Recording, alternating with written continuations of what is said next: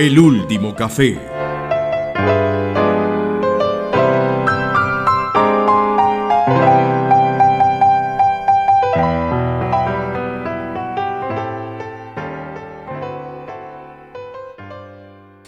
Hola José, ¿cómo te va? Ah, todo muy bien Mario. ¿Y vos qué tal? Bien, bien. Estaba preocupado porque veía que hay, hoy hay mucha gente en el café y eh, estaba pensando que o, que no, o que no estabas o en realidad que no te veía estabas medio escondido y bueno, pero finalmente el rincón terapéutico eh, nuestro que ya tienes reservado veo que está, está funcionando. Así que solo falta alimentar el, el espíritu, la imaginación y sobre todo traer unas medialunas que vendrían bien a esta hora. De hecho, de hecho sí, la cosa está bastante movida y te cuento que ahorita el administrador, imagínate que ya, ya me pasó unas cuantas opiniones, pero, pero no las he querido leer, las tengo aquí tapaditas dentro del cuaderno. no, eh, deberías dejarlas, dejarlas ahí. Yo en tu lugar, en tu lugar las dejaría ahí. Eh, no te ha pasado. Yo, yo soy así, sí, sí, yo soy así de temeroso a veces, eh, abriendo un correo electrónico que, uno ve algún título ahí sospechoso y, por lo duda no lo quiere abrir. Y cuando digo un resultado de algo, mejor no lo abro. Uno, ¿por qué, será tan pesimista? ¿no? No, no sé, sino que es que, pues bueno, en este caso es que me causa mucha curiosidad, pero creo que me va a, trasnochar un poquito ver qué, qué, resultó. Y en segundo lugar, porque es que el, el, el, tema de hoy no lo voy a poner yo, lo pusiste vos la última vez y no quiero dejarlo escapar en las en las ¿cómo se llama? en las arenas no, pero también si me vas a hacer caso a todas las cosas que yo digo o sea que son productos del momento de la la adrenalina o la cafeína, toda una cosa que suena así parecido, todo lo que termina en nina y uno no, no se hace responsable. O sabes que lo que se dice en este café queda en este café. sí, sí, una cosa así. Eh, pero es que de hecho me toca solucionarlo, porque es que ya llevo una semana pensando en eso. Entonces, pues lo mínimo que podía hacer era volver aquí y pues y decirte no fregues Mario, pues mira el encarte que me dejaste, ayúdame tan siquiera. O sea que eso de que queda en el café no es tan cierto porque te lo llevaste durante una semana. Ok. Sí, me lo llevé a caminar conmigo y sobre todo a dormir Bueno, pero la parte buena es que has tenido suficiente tiempo para meditarlo, reflexionarlo organizarlo, darle vuelta, entonces yo me voy a sentar cómodamente acá a saborear esta media luna calentita, recién salida del horno, eh, observando gratificado cómo lograste eh, razonar esa cuestión, que en realidad ni me acuerdo cuál era, pero como para, para evitar responsabilidades estoy haciendo tiempo. Yo creo que está siendo demasiado optimista Mario. Y sí, de hecho, si la, la, volví, a, la volví a traer es precisamente porque pues, he pensado, pero otra cosa es que la haya, la haya, la haya solucionado pues de, de alguna forma. De hecho, hasta el pobre Bruno lo dejaste inquieto, ¿no? Es el, hace, la semana pasada estaba dormido ahí profundo y hoy sí está inquieto dando vueltas por toda la Es porque está esperando que lo resuelvas a este. A ver, eh, abórdalo, sé, sé valiente. Enfrentemos esto. Ya, ya, ya. Ya, ya, ya. Enfrentemos este asunto de una vez. El toro por los. ¿eh, ¿Cómo es? El toro por los cuernos, ¿cierto? Había, pensé que había dicho el cuerno por el toro, pero ese estaba más complicado. el toro por los cuernos. Sobre gustos. Eh, em, ok, adelante.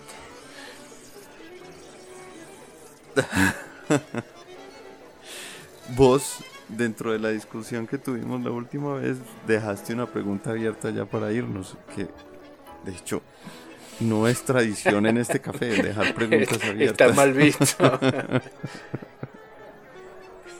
está mal visto, está mal visto. De hecho, hasta el, hasta el bandoneonista me regañó y toda la cosa. Pues, pero bueno, ¿yo qué hago? Le dije yo. Si fue Mario el que hizo la pregunta, no fui yo, ¿cierto? No puedo hacer nada. Y lo mínimo que puedo hacer es tratarla de cerrar la próxima vez que, hable con, con Mario. Eh, La pregunta fue, tratando de parafrasear lo que, lo que te surgió en ese momento, eh, fue como si para poder avanzar o para poder empezar, digamos, como en alguna, en alguna dirección, em, si era necesario encasillarse o clasificarse como algo.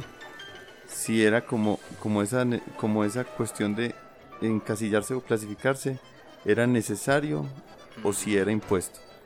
Yo te explico un poquito cómo te entendí la pregunta y vos ya me, pues, y, me decís si, si, te refresca la memoria, si medio te entendí, si no te entendí, lo que sea. Em, yo medio te entendí como la cuestión de, bueno, pues para uno poder empezar a hacer ciencia, porque eso estábamos hablando en ese preciso instante, para uno poder empezar a hacer ciencia le toca a uno como de pronto tener como una hipótesis de trabajo, ¿cierto? Entonces como, como enlistarse en alguna armada, ¿cierto? enlistarse como con algún grupito de gente, así sean de los peorcitos, y uno va aprendiendo como en el camino.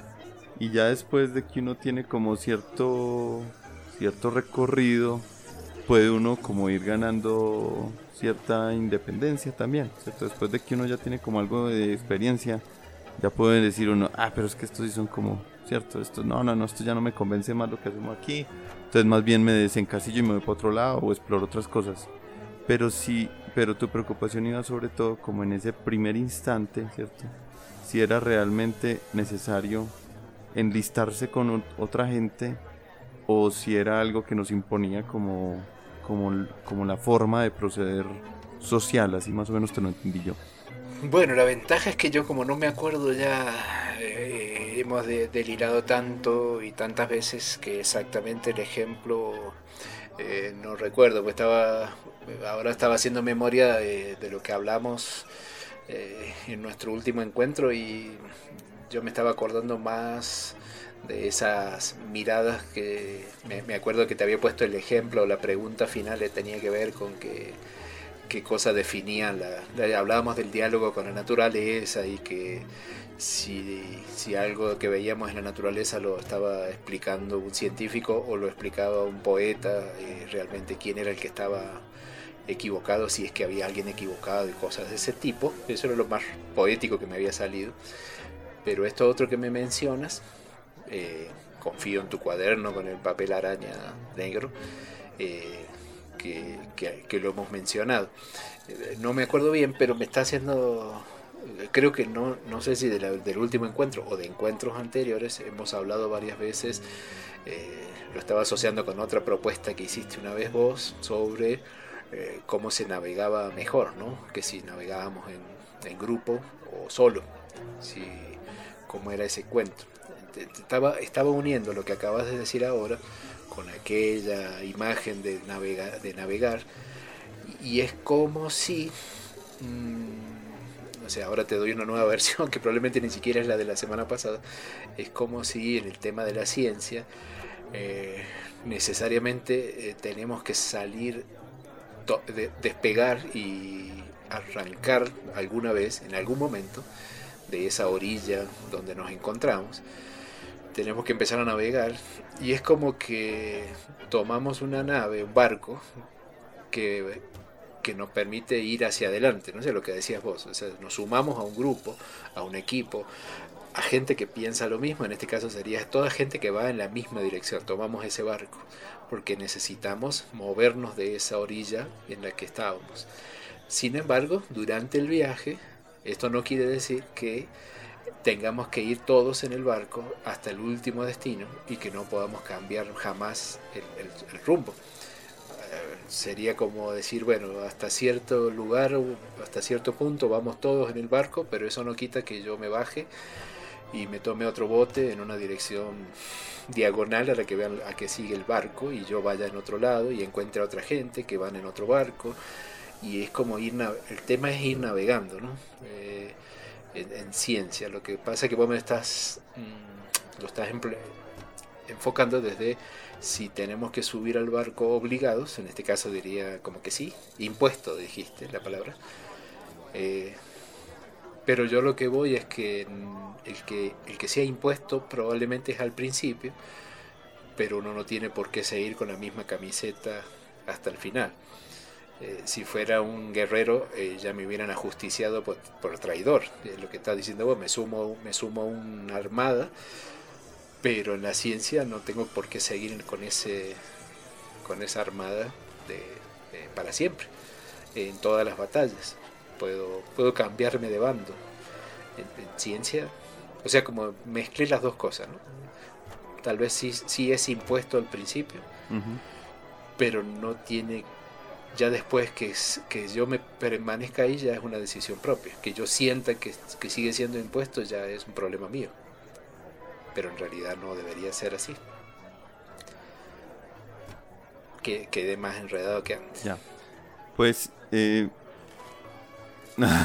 un poquito. Eh, pues creo yo no, según te entendí. Em, de hecho es que yo, yo te mencioné la pregunta que, que al bandoneonista le pareció que tenía alguna respuesta. La de la otra, esa otra pregunta que dejaste abierta sobre el poeta, esa él hizo así con la mano para atrás, como no, esa pregunta que se le va a ocurrir a uno, ¿cierto? Y el pobre, y el pobre Bruno también paró la cola y se fue cuando le volvió a mencionar esa pregunta al bandoneonista. No, es que yo estoy hablando de una cosa que uno pueda medio responder, ¿cierto? Porque la otra pregunta sí de pronto podemos ver a ver, eh, podemos hasta hacer una encuesta en el café a ver si de pronto alguien, aunque sea, alguien se atreve a responder. por, por votos, por... Ve, estoy pues, pensando, en, em, perdóname, en, sin embargo, la ciencia también pasa, pasará algo parecido, ¿no? Dale. ¿No, ¿No pasa que algunas cosas se deciden por votos? Es decir, si si una mayoría apoya una idea científica, es la que prevalece, pero es porque la mayoría, hay una mayoría que decide eso, y hasta que eso no se cambie y aparezca una mayoría diciendo lo contrario, eso va a seguir siendo válido. O sea, como que en realidad lo de, las, las opiniones de la mayoría, nunca hay opiniones unánimes, eso es lo que quiero decir, en la ciencia.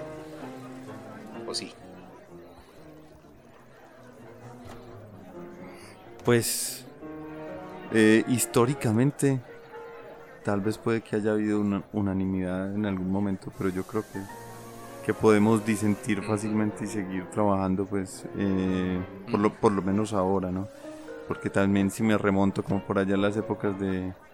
de mm, se me escapa el nombre en este momento, pero uno muy famoso pues el que, el que antes de la... por allá finales del siglo XIX, que... Mm, daba ya la física por terminada, que era ya cuestión simplemente seguir puliendo cositas, pero que ya habíamos descubierto como lo más como lo más interesante, pues lo que ya habíamos como descubierto, lo que, había, por descubrirse y que el resto era simplemente el resto era simplemente como pulir teorías y pulir como limar asperezas, pues no más, pero pero no, no sabía lo que estaba diciendo porque, y no sabía lo que se le avecinaba este par de monstruos de la mecánica cuántica y de la relatividad.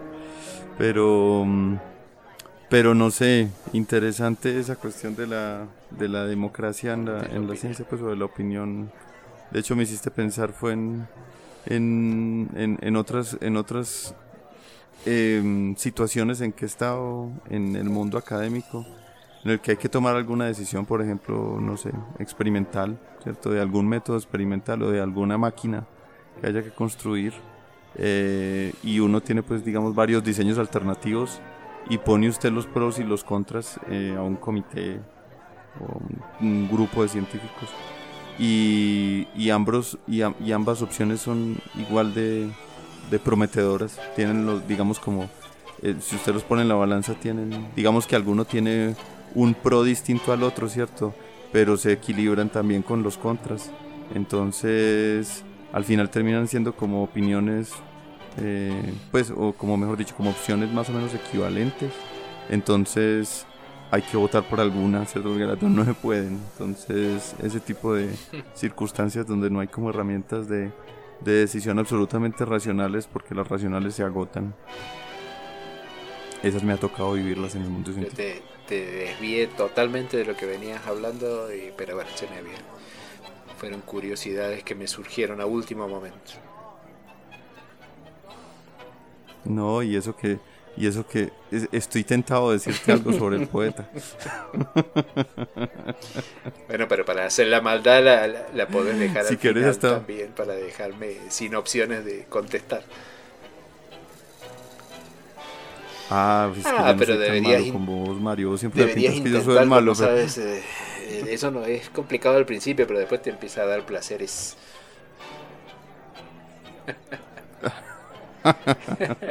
que conste, yo iba a lanzar una propuesta un poco menos agresiva, pero bueno, está muy bien. Cuando me digas, ya los músicos están calentando, que entonces el poeta tenga. por tu eh, amigo, es por tu formación, uno tiene que enfrentarse a estas situaciones. Es, eh, me duele más a mí que a vos, es, por tu formación. Pero bueno, ¿qué me ibas diciendo? me ibas diciendo sobre el otro tema, el de las cosas impuestas. Sí. De hecho, era, ¿te acordás cuando, cuando estuvimos hablando sobre las escuelas? Sobre las escuelas en, en, ciencia. Entonces, que era como uno, como que uno se suscribía pues o firmaba por allá en algún claro. ah, yo pertenezco a esta escuela. Ya, ya te di el ejemplo de la escuela de Copenhague, de, de, la cuántica, que decía calles y calcule, ¿cierto? Sin interpretaciones. Entonces era como en, como en ese sentido.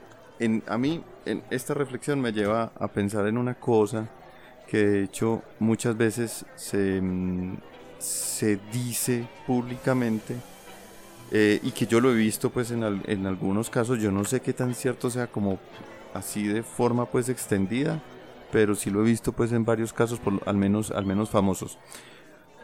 Te, lo voy a ejemplificar con, con, uno de esos casos famosos, Schrödinger. Y me perdonan la pronunciación, pero eso lo pronuncia bien alguien que habla alemán, pues. Pero el resto yo lo voy a pronunciar aquí a lo, a lo que a lo que a lo que mi lengua me. que te perdone Bruno, porque tengo entendido que eh, los gatos tenían algo que ver con ese señor, o había un gato por lo menos. Sí, sí, sí, sí, un gato muy famoso y bueno, aquí me está haciendo mala cara Bruno, pero ni modo. Ese señor, Erwin Schrödinger Em, pues él fue, pues fue físico toda su vida, ¿no? Y físico de formación eh, y uno de los fundadores de la, de la mecánica cuántica. Se cuenta, de hecho, pues en esa época, eh, perdón, inicios del siglo XX, que de hecho es más o menos entre él y Heisenberg que plantean como las primeras, los primeros formalismos matemáticos fuertes para poder darle nacimiento a la mecánica cuántica. Y fueron dos formalismos que estuvieron, eh, digamos, como en competición. Eh, y digamos que el que, el que salió, por decirlo de alguna forma simple, el que salió más victorioso o el que tuvo más, más acogida en el mundo académico y mayor trascendencia y que todavía hoy lo utilizamos es el de Schrödinger. Es la famosa función de onda, se la debemos, se la debemos a él. Entonces, pues un tipo supremamente importante, ¿cierto? Supremamente pues vital para todo lo que fue la mecánica cuántica y no solamente para esa parte matemática, sino también para la parte de la interpretación y ahí es donde donde tenés ese problemita de que dijiste vos bien del, del, gato de, de, este señor, ¿cierto? Pues bueno, más allá de eso, si bien él dedicó toda su vida a esta cosa, al final de la vida como diríamos en mi tierra, se torció, ¿cierto? se torció, es decir, se fue para otros lados.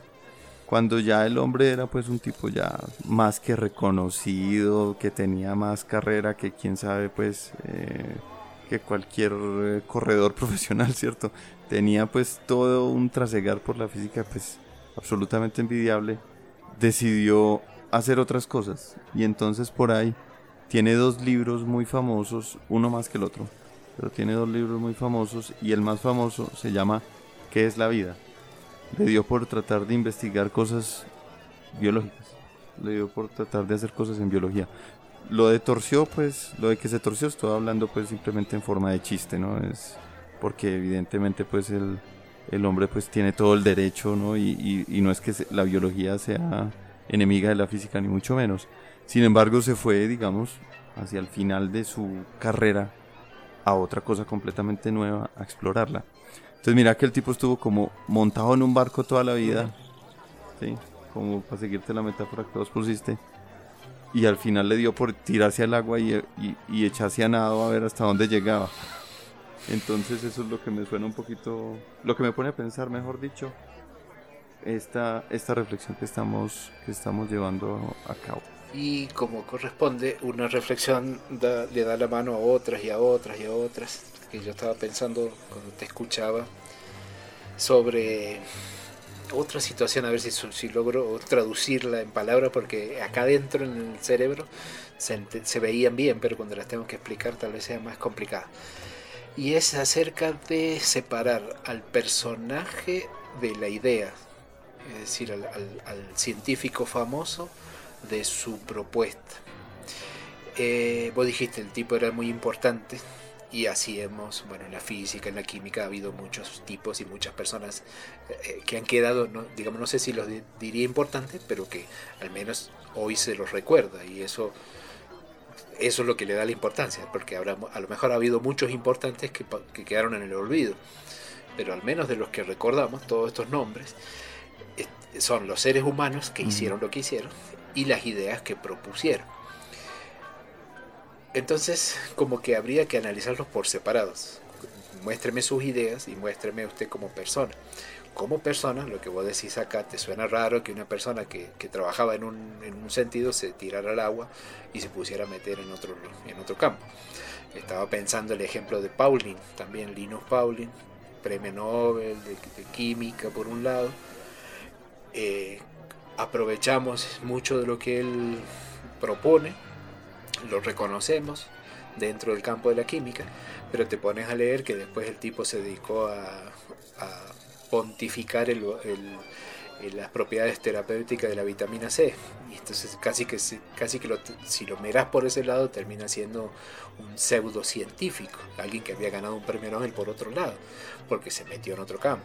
Pero ese es, él, la, persona. Lo que él propone funcionó y, entonces como que uno parece que deberíamos separar a la persona de la, de la idea y lo otro que tenía una curiosidad es que hay personas que en su momento habrán dicho, este está loco, o sea, no, no es cierto lo que está proponiendo, y así habrá pasado con, los Galileos, con los Copérnicos, con los Newton, con cada uno que propuso algo nuevo, o con los Joses, y a veces no, este está loco, mira lo que está diciendo. Y ahí quedan como dos caminos, o, decir, bueno, yo creo que esto es así, pero como nosotros somos finitos, nos morimos, y no sabemos qué sigue después. Y en algunos casos, eh, cuando pasa el tiempo, estoy pensando en Galileo, en Galileo no, en Galvani, perdón, Galvani que, proponía lo de la existencia de la e-, electricidad animal, él muere eh, habiéndolo convencido el entorno de que él estaba totalmente equivocado. Sin embargo, muchos años después, cuando se empieza a mirar las cosas con, otros ojos, uno dice, ah, es que no, es que él tenía razón, por eso existe la electrofisiología, por eso, o sea, hay un montón de, cosas actuales que, funcionarían para explicarle a él, pero él ya está muerto, no le podemos explicar.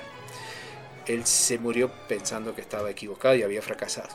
Y otros que habrán propuesto algo delirante y dirán, ah bueno, pero ya van a ver, ya van a ver, algún día van a descubrir eso y me, lo van me van a venir a pedir perdón y yo no voy a estar porque voy a estar muerto. Estaba pensando hasta en Mendeleev cuando propone la tabla periódica y había fallas aparentemente y el tipo dice, no, yo no he fallado, es, que, que, todavía no se, no se ha encontrado eso. Así como Mendeleev, debe haber muchas personas que cuando le demuestran una falla en su, su teoría dirán, no, lo que pasa es que eso todavía no, no, no existe. Hay que ser o arriesgado, o loco, o adivino. Pero en todo caso, todos los personajes se mueren. Se muere Einstein, y muchos años después, cuando aparecen esto de las ondas gravitacionales, dicen, ah, a ver si demostramos que lo que él dijo tenía razón. Entonces, qué curioso es que el, ser humano, el científico, si lo separamos de la idea, eh, eh, son como dos barcos distintos, ¿no? Eh, la idea va en un barco, el científico va en otro barco. El, el, científico puede terminar, no sé, poniendo una banda de jazz al final y renegando de la ciencia, pero lo que él dijo ya es tarde lo dijo y esa es una idea que quedó. Me enredé totalmente, pero me gustó. Eh, me hiciste pensarlo con, el personaje que, ponías de ejemplo. De hecho, yo creo, así como lo dijiste vos, eh, yo creo que no son como dos barcos, más bien. Uno va en un barquito, ¿sí o no? y, lo, y el camino de atrás es el que va tal vez siendo como la idea, el trayecto. como el camino recorrido. No sé si te cogí bien la idea. Sí, a lo que voy es que, que a veces lo vemos como, un, como una sola cosa, como con nombre y apellido. O sea, eh, puedo decir, la cuántica es tal persona, eh, la relatividad es tal persona, no sé, la, la química orgánica es tal persona pero en realidad no era así, o sea, son, son y, y, como que a esas personas, volviendo al principio como para hacerte que para que no te traumatices, es como que no querés que se quite la camiseta, o sea, él era un químico orgánico, él era un relativista, él era lo, lo, lo encasillas, lo, lo ubicas en una escuela. Y sin embargo, a lo mejor ese es el error, ¿cierto? Porque él después de todo era un ser humano que podría haber podría haber propuesto eso porque estaba había tomado un alucinógeno o porque se le ocurrió o porque estaba convencido que era así o a lo mejor cinco años más tarde él se convenció de que era totalmente lo opuesto es decir le, hace, le damos demasiada carga al científico al personaje y a lo mejor por eso decir no le permitimos que se cambie de camiseta pero si separamos la idea la propuesta la teoría del personaje es como decir eh, la obra del autor. La obra es la que perdura, la obra es la que se, se, analiza, se cuestiona o se controvierte finalmente. Pero el autor... No, y adicionalmente. Mm. No, no, digo. ¿Pero el autor qué? Eh, deberíamos tal vez mirar eso, ¿no? No, no, no involucrarlo el autor, después de todo, eh, no, era, no era nada más ni menos que un ser humano más. Sí, y probablemente la obra ni siquiera tenía que, ni siquiera hablaba del autor. Pues, de pronto la obra ni siquiera era la, la, voz del autor como tal, sí, sí, por decirlo de alguna forma. Viste pensar en tres casos que te los voy a poner ahí rápido, te los voy a listar, te los voy a lanzar así como una metralleta. Un premio Nobel, un premio Nobel creo que fue de medicina y que después toda su vida se dedicó a, a defender la eugenesia. Eh, entonces es uno de esos casos complicaditos. El otro caso, ay, pucha, yo creo que se me está olvidando el tercero, pero bueno, en todo caso, el segundo es el de Boltzmann, que me hiciste pensar cuando dijiste Mendeleev. Eh, que el pobre de Boltzmann estaba absolutamente convencido de que su teoría estaba bien y de hecho su teoría estaba bien, pero nadie le creía, todo el mundo lo despreciaba y se suicidó. Entonces ese es una, un caso un poco dramático de identificación de la obra con el autor. O sea, si me cuestionan la obra, es, eh, eh, me cuestionan a mí, por lo tanto merezco morir.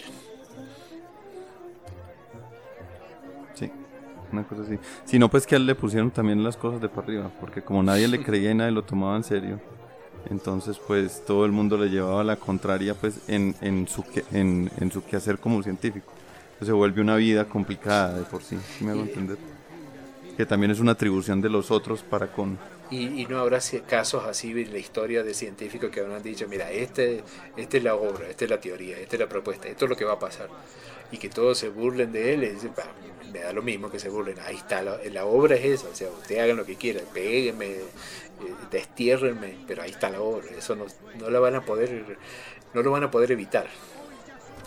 Eh, eso evitaría muchos suicidios de científicos, ¿no?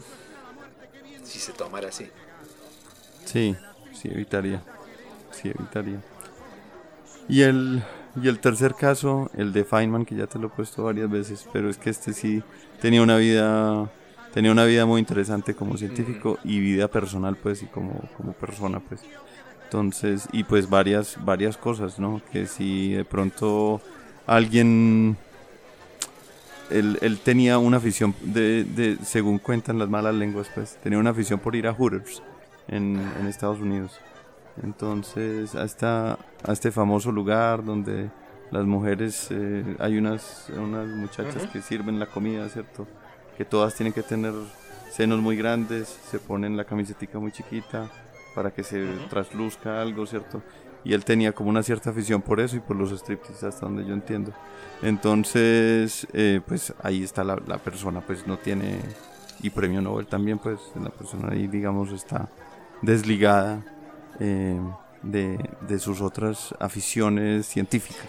Y amigo, eh, nada más que para sembrar una pequeña semilla y aparentemente inofensiva.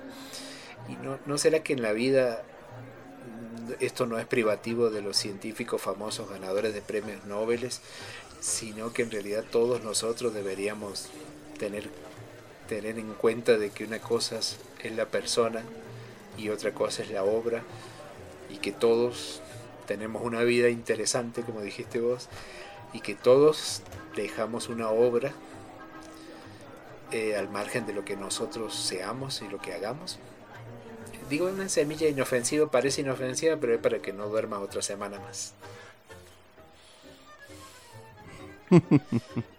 pero de hecho, esta, esta yo creo que te la puedo empatar inclusive con el, con el, con el tema de hoy. Porque, porque yo, así como, así como lo veo, así como lo, como lo he entendido un poquito, es que precisamente uno, uno, uno se monta un barco, ¿cierto? Al inicio, con toda su carga. Y yo creo que para poder aprender a, remar, a veces puede ser muy útil ver otros cómo reman, ¿cierto? Entonces, si bien no estoy diciendo que sea la única forma, yo no creo que sea la única forma. Y de hecho hay casos históricos pues bastante bastante límites, pues unos casos así bastante límites, pues muy, muy, muy extraños. Eh, de gente que aprende a remar sin, sin, sin, ver otros como reman, pues, o sin tener al menos esa suscripción cultural, ¿cierto? Suscripción social.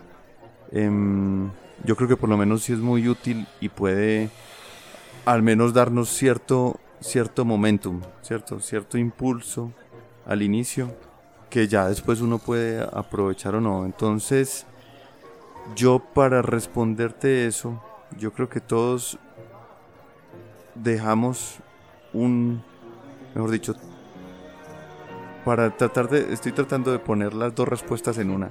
Entonces, para, para poder llegar a dejar como un legado, que todos vamos a dejar algo, ¿cierto? Pero para poder llegar a dejar un legado de, digamos, de mayor trascendencia o mayor recorrido, tal vez una buena forma, tal vez una buena forma es suscribirse con alguien o con alguienes, ¿cierto? Con alguna gente y tratar de avanzar en un sentido para poder cubrir algún territorio y de esa forma de pronto dejar un legado más más profundo, podría decir yo, o de mayor alcance, ¿cierto?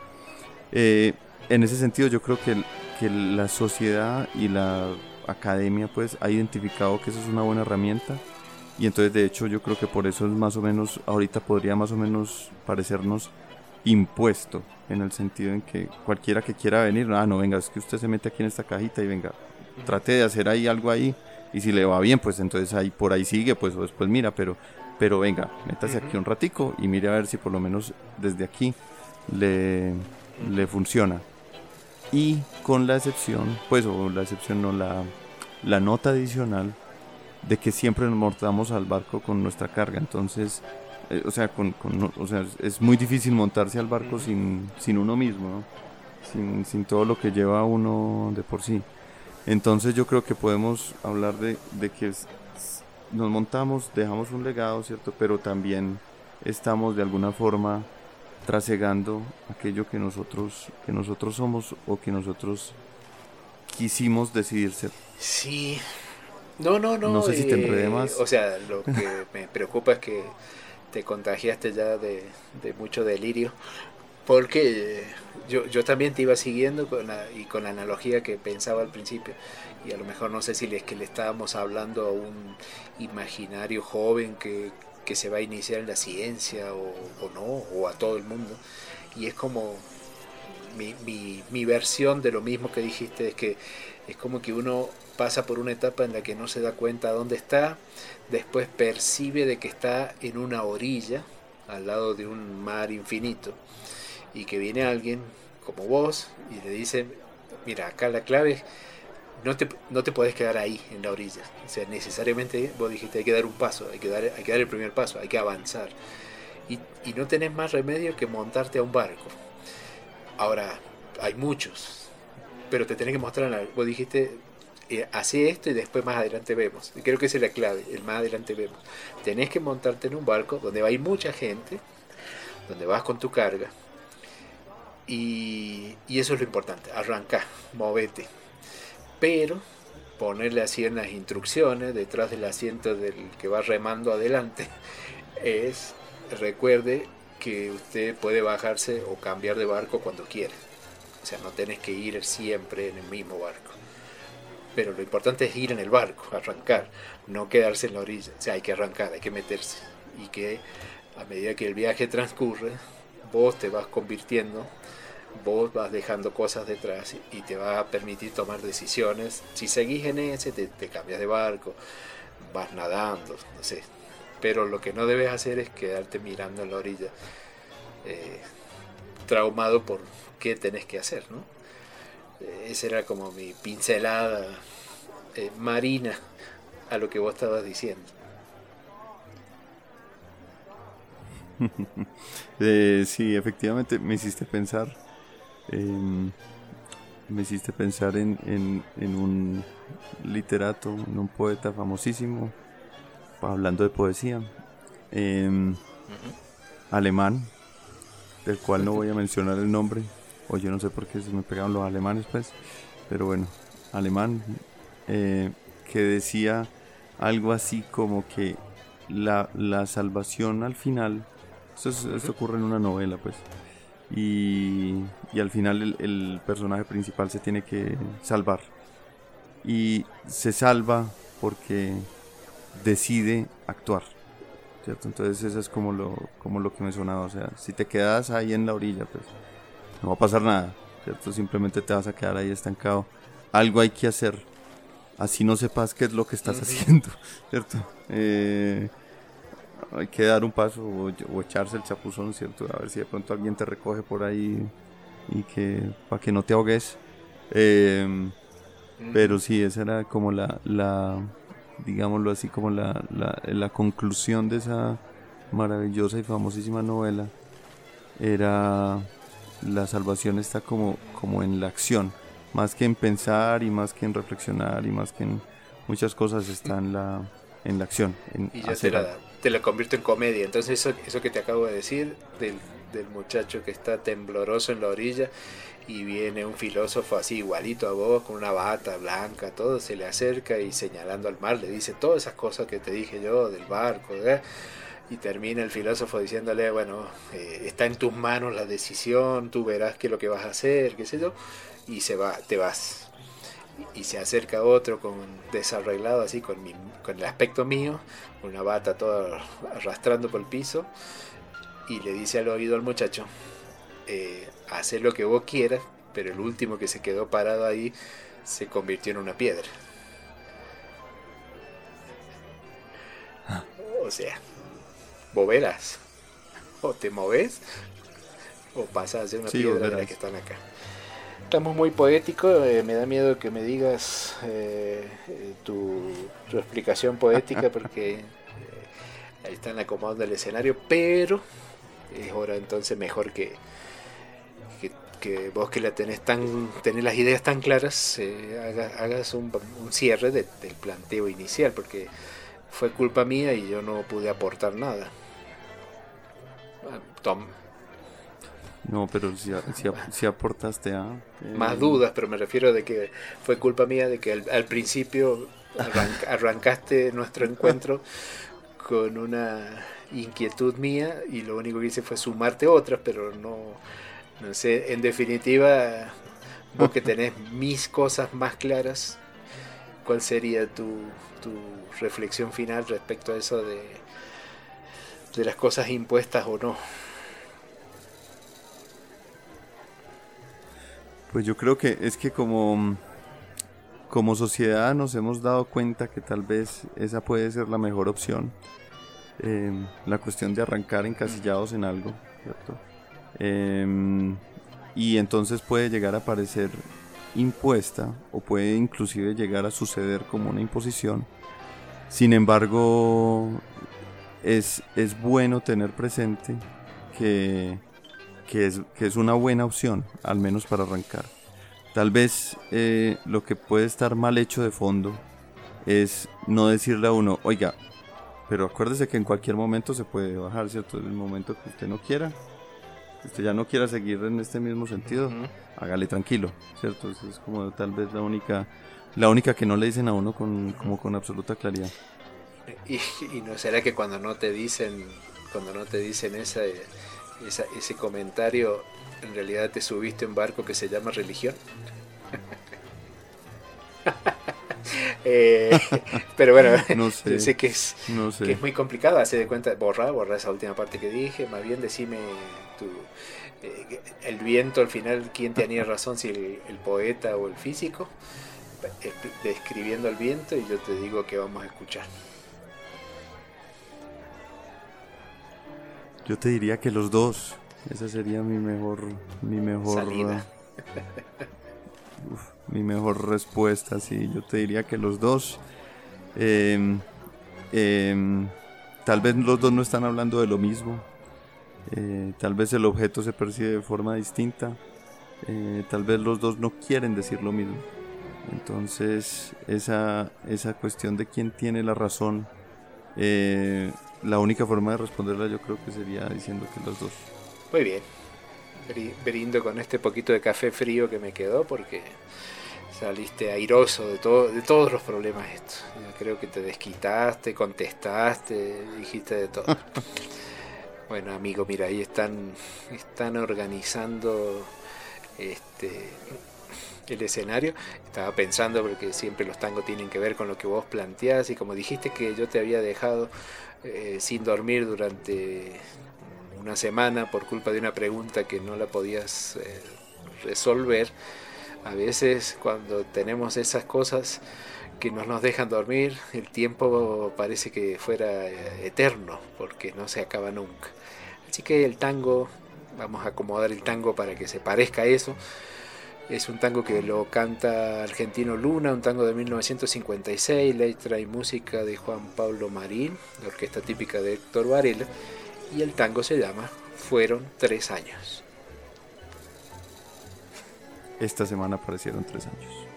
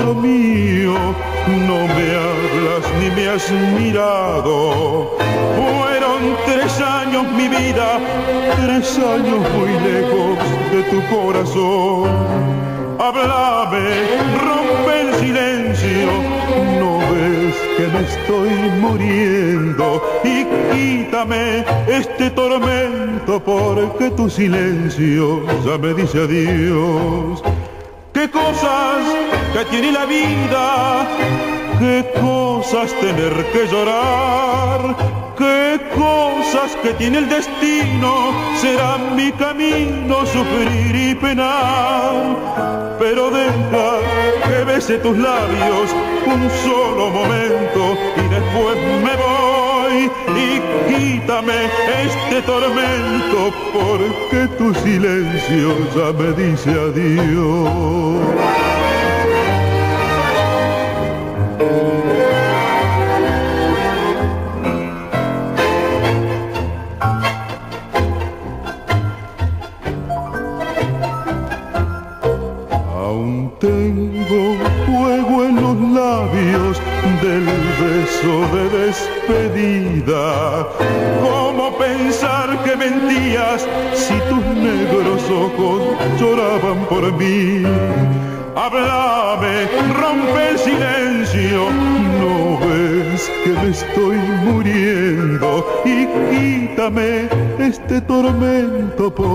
Tu silencio ya me dice adiós.